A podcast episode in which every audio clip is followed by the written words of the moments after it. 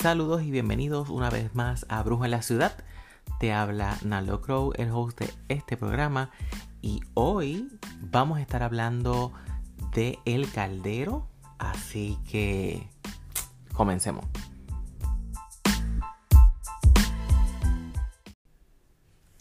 En el episodio de hoy les voy a estar hablando del caldero. Esta herramienta es sumamente importante. Aunque quisiera no decir que es importante, pero es que realmente sí lo es. Dentro de las prácticas de la brujería. Porque hay muchas cosas que nosotros realizamos dentro de nuestros hechizos, nuestras pociones o eh, mezclas que hagamos elixires y justamente toda esta transformación ocurre en el caldero. Ha sido un símbolo que hemos visto desde tiempos muy viejos, donde tenemos ese arquetipo de la mujer vieja, escondida en una cabaña o en los bosques con un caldero enorme que burbujea. Lo vimos tanto en la obra de Macbeth cuando se hace el pacto, eh, lo vimos en la historia de la bruja de Endor, lo vimos en la serie de Charm, lo hemos visto en Sabrina So. El caldero siempre ha sido un símbolo asociado con nuestros trabajos dentro de la brujería. ¿Qué puedo decirte? Con el resurgir del paganismo se ha convertido en algo muy tradicional de las brujas. Eh, se le han atribuido correspondencia y tradiciones en el folclore popular. Eh, aunque podemos ver que también hay muchas cosas que se han ido añadiendo con el pasar del tiempo y que realmente, históricamente, no está asociado al caldero como tal. y creo que de, todo ese mejunje vamos a estar hablando entonces hoy. Así que lo primero que debo de decir es que lo principal de un caldero es que es una vasija para la preparación de alimentos, es por lo que fue creado, es su objetivo principal y es lo que simboliza. Así que en su origen nada tenía que ver con las brujas, pero lo usamos tanto que al pasar el tiempo se ha convertido en un símbolo de nuestro trabajo y en una, una herramienta sumamente importante a la hora de nosotros ponernos a brujear. Sí podemos verlo como también un símbolo de la posición de la mujer en el hogar. Porque sí tiene una asociación femenina y la posición de la mujer en la cocina porque era la encargada dentro de las sociedades de la preparación de alimentos y el cuidado de la familia. Eso sí, podemos asociarlo eh, al caldero y a sus orígenes. Pero no necesariamente un origen de su creación de forma ritualística, mística y brujeril, porque eso no es cierto. Los calderos fueron creados para crear alimento y para confeccionar comida. Y todo el folclore se ha ido mezclando con el tiempo y realmente no tiene nada que ver con eso. Pero vamos a entrar en toda esa discusión y los que han tomado la clase conmigo sobre el caldero saben que siempre toco eh, esas polémicas. Caldero proviene de la palabra caldarium, posiblemente latín, ¿verdad? y lo que significa es baño caliente. ¿Ok? Los calderos realmente están diseñados para calentar líquidos, no para hacer pociones. Es por casualidad que hacemos muchas pociones que son líquidas. Sus usos eh, son más prácticos y específicos para la cocina. Y la incorporación a la brujería como la conocemos fue mucho después con el proceso de la evolución y porque las brujas de cocina han estado ahí todo el tiempo y han usado calderos todo el tiempo. Los materiales principales en los que se creaban era cobre, bronce y luego es que entra en juego el hierro. Muy en acuerdo a cada una de las eras. Los que no estén familiarizados con el desarrollo de las civilizaciones, nosotros en la historia nos dividimos en diferentes era. Tenemos la era de piedra, la era de cobre, la era de bronce, etc. Son de acuerdo a el material eh, predominante de la época, pues entonces vamos a encontrar que estos recipientes para calentar alimento estaban hechos justamente por esos materiales. Podemos eh, hablar, por ejemplo, de se han encontrado calderos que datan más o menos de el 1100 al 1000 antes de la era común o antes de Cristo, como tú prefieras decirle. Y se han encontrado calderos de sacrificios en Europa que datan hasta de la era de hierro. So, sí, ciertamente el caldero ha estado por mucho tiempo. ¿Ok? So, eso creo que estamos de acuerdo. Ahora, ¿qué características pueden tener los calderos o podemos encontrar en los calderos o ha sido muy común cuando hablamos de calderos? Pues mira, sí, usamos mucho los calderos de hierro eh, y sí, ese material ha sido utilizado por mucho tiempo. No es el mismo tipo de hierro que usamos hoy día hay muchas mezclas. Pero nada, principalmente hierro porque tiene extra durabilidad y podemos asociarlo con el planeta Marte. Porque rige lo que sería el hierro. Y está muy acorde porque nosotros colocamos los calderos al fuego.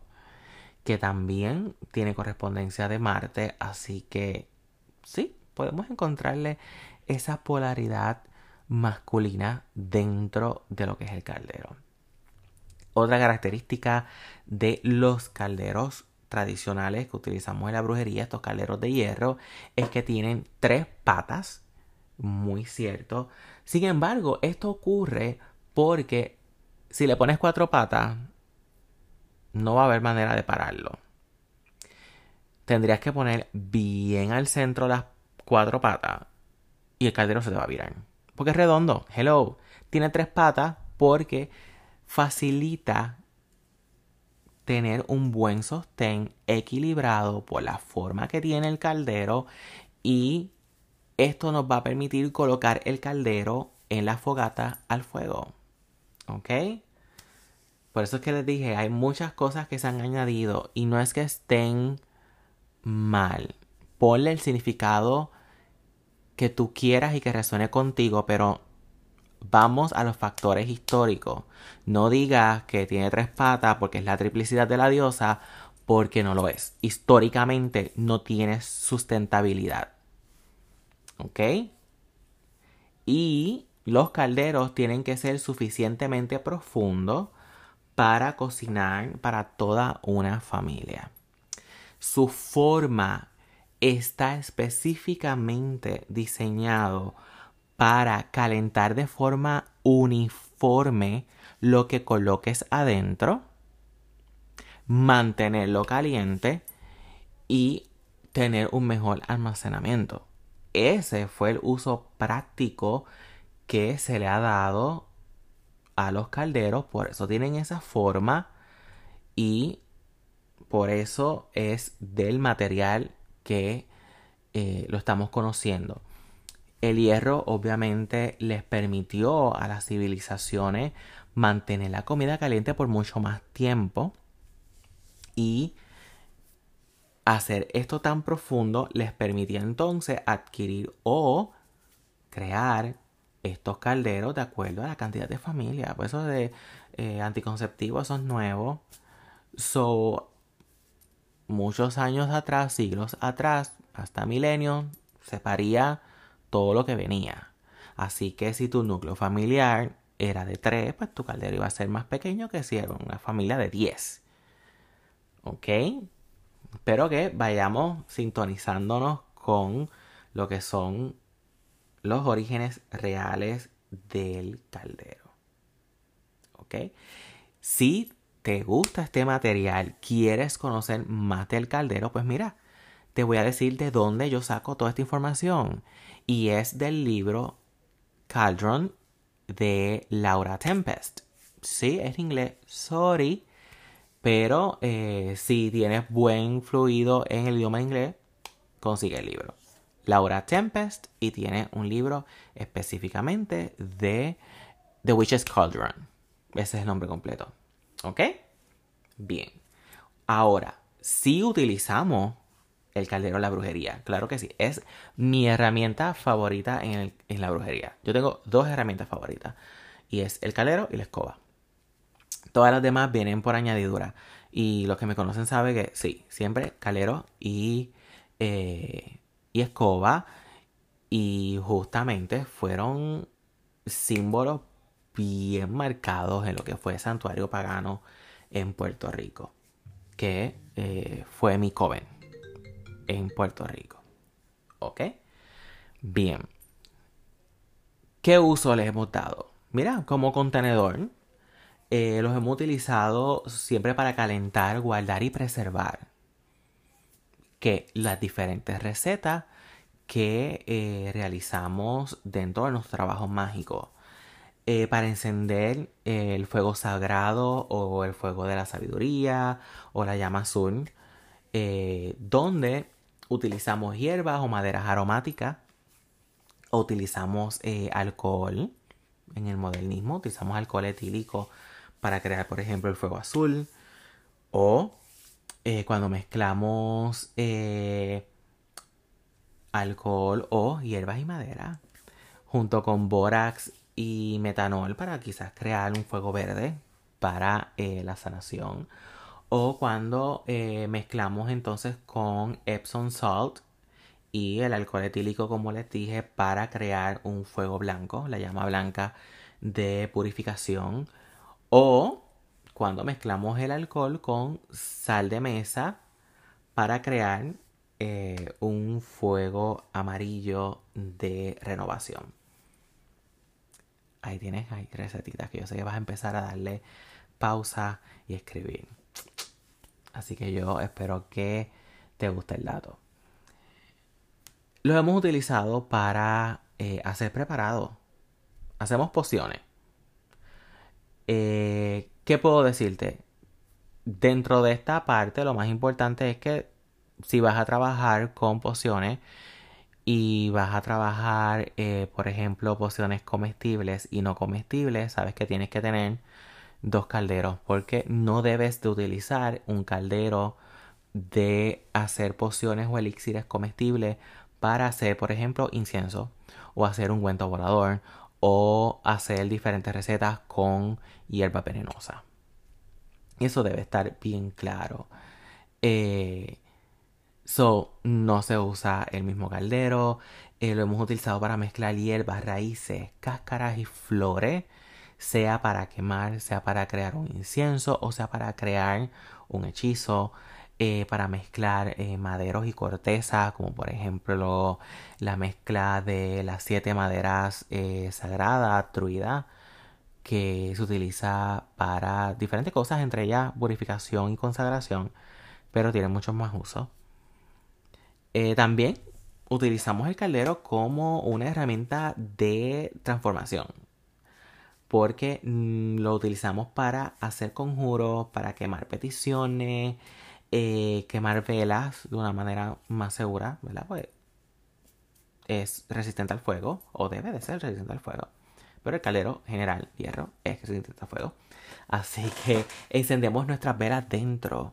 También eh, podemos crear velas dentro de calderos. He visto calderos de estos pequeños que por lo general se venden para quemar inciensos o conos de incienso, pero he visto personas que crean unas velas espectaculares en, esta, en estos calderos para eso mismo, crear, hacer cambios en la materia, que es lo que se trata, los hechizos. Así que sí, el caldero ha sido una herramienta de transformación dentro de la brujería. También tiene usos como purificador. Lo utilizamos para limpiar y purificar, sea porque prendamos inciensos en ello o porque encendemos fuegos para hacer los diferentes tipos de objetivos que les dije ahorita con los colores, por ejemplo. Eh, también podemos decir que le damos uso de adivinación. Sirve como espejo negro porque lo puedes llenar de agua para escudriñar o scrying o lo puedes mezclar con tinta negra. Eh, puedes, por ejemplo, encender fuego o eh, incienso para hacer adivinación a través del humo o a través de las llamas. También podemos colocar agua y entonces en el centro una pieza de um, turmalina, obsidiana o de amatista. Así que hay diferentes trucos para utilizar el caldero como una herramienta de adivinación. Así que sí, también lo utilizamos para adivinación. Lo utilizamos como un portal. Eh, el caldero, dentro de los simbolismos que se les ha dado de forma esotérica, mística, mágica, brujeril, como tú le quieras decir, es que por su forma se le da una correspondencia de agua, o se corresponde al oeste y por lo tanto se utiliza como una puerta hacia los mundos por su correspondencia de nuevo con el agua.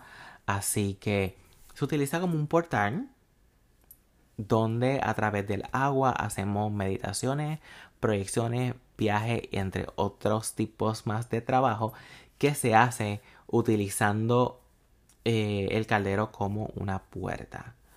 No es muy diferente a lo que hacemos con los espejos, so es simplemente eh, que estaríamos utilizando el caldero. Y dentro de eso también se utiliza como un portal hacia el inframundo, sea para atraer algo del inframundo o para nosotros hacer nuestro descensum. Se utiliza también como una vasija de ofrenda. Podemos tener algún caldero donde nosotros colocamos las ofrendas que le damos a los dioses, a los espíritus, a los muertos, lo que sea. Y, y también lo podemos utilizar y lo usamos realmente para verter eh, la libación.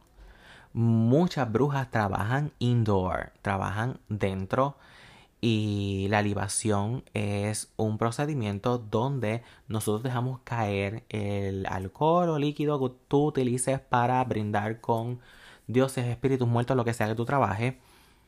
Y se supone que el primer sorbo se tira al suelo y el suelo lo recibe. Y es una forma simbólica de brindar licor a estas entidades. Si estás eh, indoor, va a caer al suelo, en la losa, o si tienes mala suerte en la alfombra. Y si es vino, te vas a arrepentir. ¿Y qué ocurre? Pues entonces realmente la entidad no lo está recibiendo.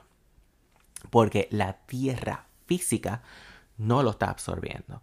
Utilizamos entonces el caldero para hacer ese procedimiento. Y una vez nosotros terminamos nuestro menesteres, vamos afuera un momentito y dejamos caer el contenido a tierra. Así que sí se utiliza como eh, una vasija para nosotros hacer la libación. Ofrendas de frutas, panes, granos, etcétera, que le vamos a dar a las entidades. Y también se utiliza para hacer las ofrendas de plata en el caso de los que practican druidismo. También el caldero se utiliza como un pozo de agua triple. Esto también es, más bien de druidismo eh, porque en algunas prácticas, en mi caso fue con La Creo que esas son las siglas. No me acuerdo ahora, pues hacen, uff, como 10 años atrás. Eh, parte de los procedimientos es que se utiliza un pozo. So, los que trabajan indoor van a usar un caldero para crear entonces el pozo de agua triple y todos los procedimientos druidísticos.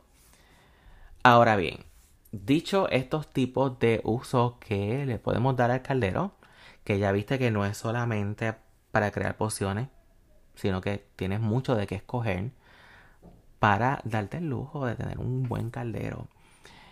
¿Cómo podemos elegir el caldero? No debes de tomarlo a la ligera.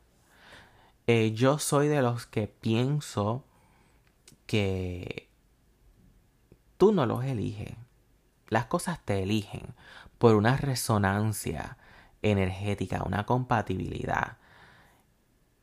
Tú puedes tener 10 calderos y los 10 pueden haber sido construidos por la misma fábrica. Pero uno en particular va a llamar tu atención. No debe ser como que, ay, tengo 10 en línea y me coge el primero porque es el que me toca ahora. No. Tómate tu tiempo, eh, observa, haz un intercambio energético para que haya una buena compenetración entre tú y tu caldero.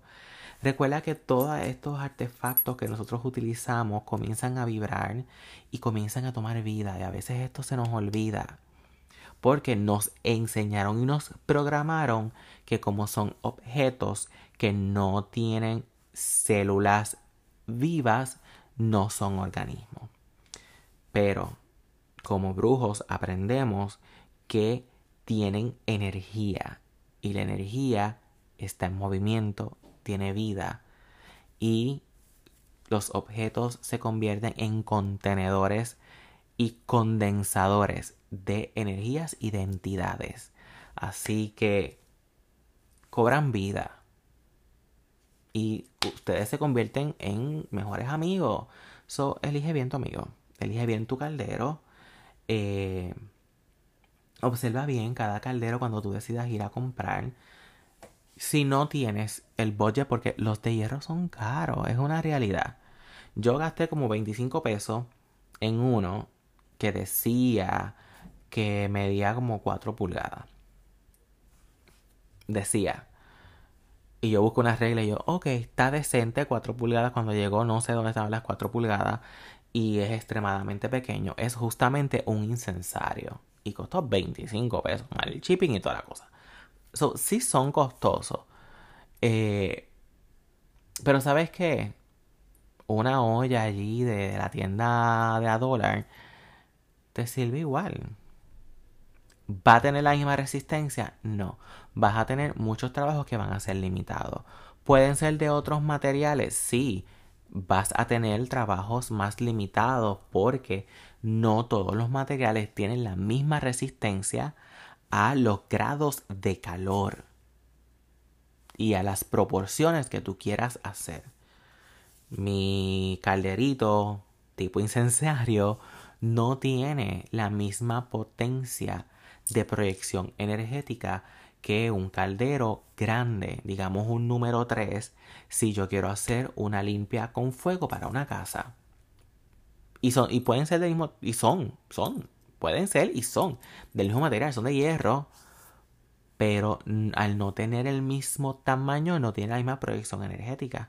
¿Cuánto yo voy a tardar en que ese calderito de mesa me caliente la casa? Un montón pues entonces usa el sentido común. Nunca va a pasar.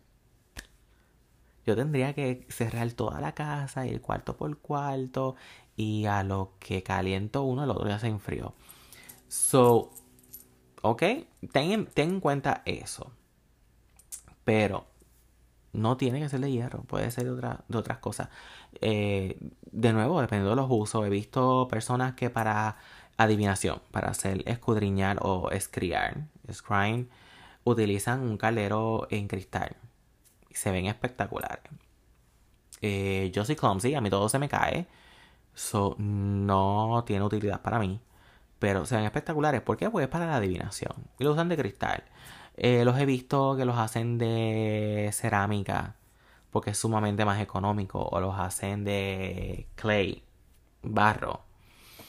Y de nuevo, eso va a depender de los usos que tenga. Una olla, qué sé yo, de estas de Style Steel que llevan 800 años en el mercado y que son bien caras. Si tú la quieres usar para eso, go ahead, úsalo. Pero de nuevo, van a estar limitados a diferentes eh, exposiciones de trabajos mágicos.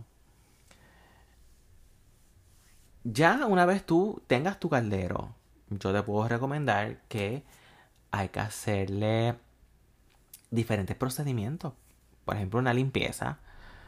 Y no te me pongas muy mágico ahora mismo. Hay que darle una buena lavada de agua y jabón. Tiene que ser una buena limpieza física donde tú laves bien y seques bien ese caldero. Si vamos directamente a lo que sería el caldero de hierro, cuando tú eh, lo lavas, debes también hacerle un buen scrubbing, una buena exfoliación, por ejemplo, con eh, harina de maíz, harina de arroz o con arroz crudo. Yo personalmente utilizo arroz. ¿Para qué? Para sacar toda la sedimentación excesiva que va a tener porque ahora mismo lo que vas a tener es una superficie porosa y hay que limpiar bien. Por ahí se cayó la madre de los tomates. Anyway, siempre pasa algo. y obviamente un buen lavado con agua y jabón para eh, fregar, lavar el plato y secarlo muy bien. Ahora sí, te puedes ir un poquito más energético, hacer una buena limpieza con incienso si tú quieres, o algún tipo de madera que quieras quemar para hacerle una limpieza a este caldero. Eh, los calderos de hierro deben de pasar por un proceso que se llama seasoning. En español sería como que sazonar, pero en español nosotros lo traducimos como curar hay que curar el caldero.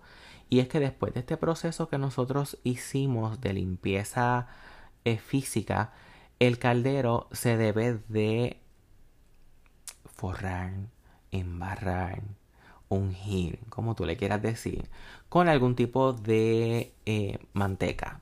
Puedes usar manteca de cerdo si te hace feliz. Puedes utilizar manteca vegetal. Anuncio no pagado, Crisco. O el tradicional manteca de corujo que puedes conseguir en las botánicas. Y una vez nosotros forramos ese caldero completo con este material, lo que hacemos es que lo vamos a colocar en el horno. No te pongas muy práctico, puede estar entre 350 y 400 grados. Puedes hacerlo hasta 10-15 minutos, no tiene que ser tan poco eh, una hora o algo así. Lo suficiente para que el caldero caliente y lo vas a colocar boca abajo, así que procura poner algo que recoja cualquier tipo de excedente que vaya a empezar a caer del caldero. Así que tu horno debe ser suficientemente grande para tu caldero o tu caldero debe de ser lo suficientemente cómodo para utilizarlo en tu horno. Luego de eso lo dejas enfriar y ese es el proceso de curar este tipo de calderos. ¿Qué va a hacer esta, este seasoning? Va a proteger el caldero de que coja moho bien rápido porque es hierro y se corroe.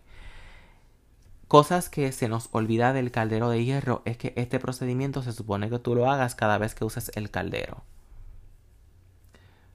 cada vez que tú lo uses, tú hagas todo el proceso de fregarlo, lavarlo, hacer el scrubbing con arroz, secarlo y hacer el seasoning. Hay un aceite que es para este tipo de caldero que lo puedes conseguir en cualquier tienda de este por, departamento que son famosas. el líquido cuesta como 10 pesos. Yo personalmente prefiero hacer mi procedimiento ritualístico con la manteca vegetal o la de corujo. No uso la de cerdo, o es más cara. Eh, y yo personalmente hago una mezcla de hierbas con la manteca y eh, hago todo este procedimiento de curación. Así que ahí vas, vas a ver que el caldero se te va a ver negrito, negrito, porque él viene como gris. Pero ahí va a coger bien ese color negrecito eh, tan eh, característico del caldero y te va a durar mucho mejor. Ay, que el caldero con el pasar del tiempo me cogió como quieramos. Haces el procedimiento y va a quedar como nuevo. Eso es todo. Eh, le regalaron un caldero y que está mozo. Haz este procedimiento y lo vas a dejar como nuevo. Esa va a ser la diferencia también entre tu tener un caldero de hierro y tener eh, una olla secular. La olla secular si se quemó, si se le pegó algo, si se expuso a grados muy altos de fuego, y ese caldero se destruyó, mientras que el del hierro va a seguir perdurando. Consideraciones. Cuando estamos hablando del caldero. El caldero de hechizo no es el mismo de preparaciones de pociones y mucho menos la de preparar comestible. ¿Ok? Su polaridad se le ha dado femenina por su forma, característica redonda. Eh, se tiende a colocar al oeste en el círculo o compás ritual. Se le da una correspondencia del inframundo. Simboliza eh, todo lo que tenga que ver con el oeste, con el agua, así que se le ha dado correspondencia del vientre femenino, con la diosa, etc. Y eh, como puerta, de nuevo, del inframundo y de los muertos. Y como te dije, se limpia luego de cada uso. Eh, dentro de las mezclas que te mencioné, cuando se hacen fuegos con mezclas, tienes que limpiar ese caldero lo más rápido posible cuando se termina el fuego. El alcohol es líquido, te va a corroer, así que hay que hacer todo el procedimiento. Si le mezclaste con, por ejemplo, Epsom salt, la Epsom salt se queda bien adherido al fondo. So, si echas mucha sal y esperas mucho tiempo a que se enfríe, te va a tomar mucho tiempo sacar esa, esa sal del fondo. Así que se usan pocas cantidades y se limpia rápido. ¿Ok? Ay, es que fue un poquito para limpiar el círculo a los que usan círculo y mi ritual dura hora y media. Pues entonces debes utilizar un caldero y una cantidad de producto que rinda. Entonces, esa hora y media. Así de sencillo. Así cuando tú termines tu, tu círculo y tu procedimiento, ya estás ready para hacer esa limpieza. Ten mucho cuidado, es calor, por eso es que la mayoría trae su um, cablecito o whatever para tu agarrarlo y es porque es un conductor de calor. Te vas a quemar si lo tratas de coger rápido que termines de usarlo. Así que utiliza eh, alguna agarradera, guantes, eh, quizás toallas un poquito más húmedas para tu agarrar tu caldero y eh, llevarlo a la barn, moverlo. Y si estás utilizando alcohol, eh, aceites, recuerda que si están calientes y le vas a echar agua, vas a crear lo que se conoce como una eh, reacción violenta y van a ocurrir muchas cosas violentas en el caldero, ¿ok? Y no tiene nada que ver mágico, es químico. Y como te dije eh, hace un ratito, si quieres saber más del caldero, te recomiendo entonces el libro de Laura Tempest, eh, Witch's Cauldron.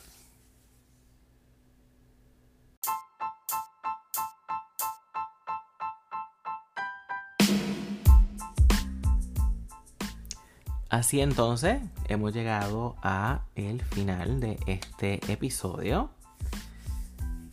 Que espero que te guste, que hayas aprendido, que hayas repasado a los que hayas tomado la clase conmigo, que hayas tenido tus apuntes y que te animes a adquirir tu caldero. Pero, ¿sabes qué? Me gustaría saber qué experiencias tú has tenido con tu caldero, eh, cómo fue ese proceso de elegir el caldero qué cosas chistosas o qué accidentes te han ocurrido con tu caldero, porque a todos nos ha pasado diferentes cosas con los calderos. Sabes que me puedes escribir en mis redes sociales, Brujo en la Ciudad, tanto en Instagram como en Facebook, Nalogrow en Twitter o brujoenlaciudad.wordpress.com. En la parte de contactarme, me puedes enviar un mensaje con tu opinión sobre el episodio, sobre el podcast eh, tu experiencia y también qué temas te gustaría que siguiera añadiéndole a este podcast que estamos próximos a cumplir nuestro primer año. Así que ya nos veremos muy muy pronto. Un abrazo del cuervo.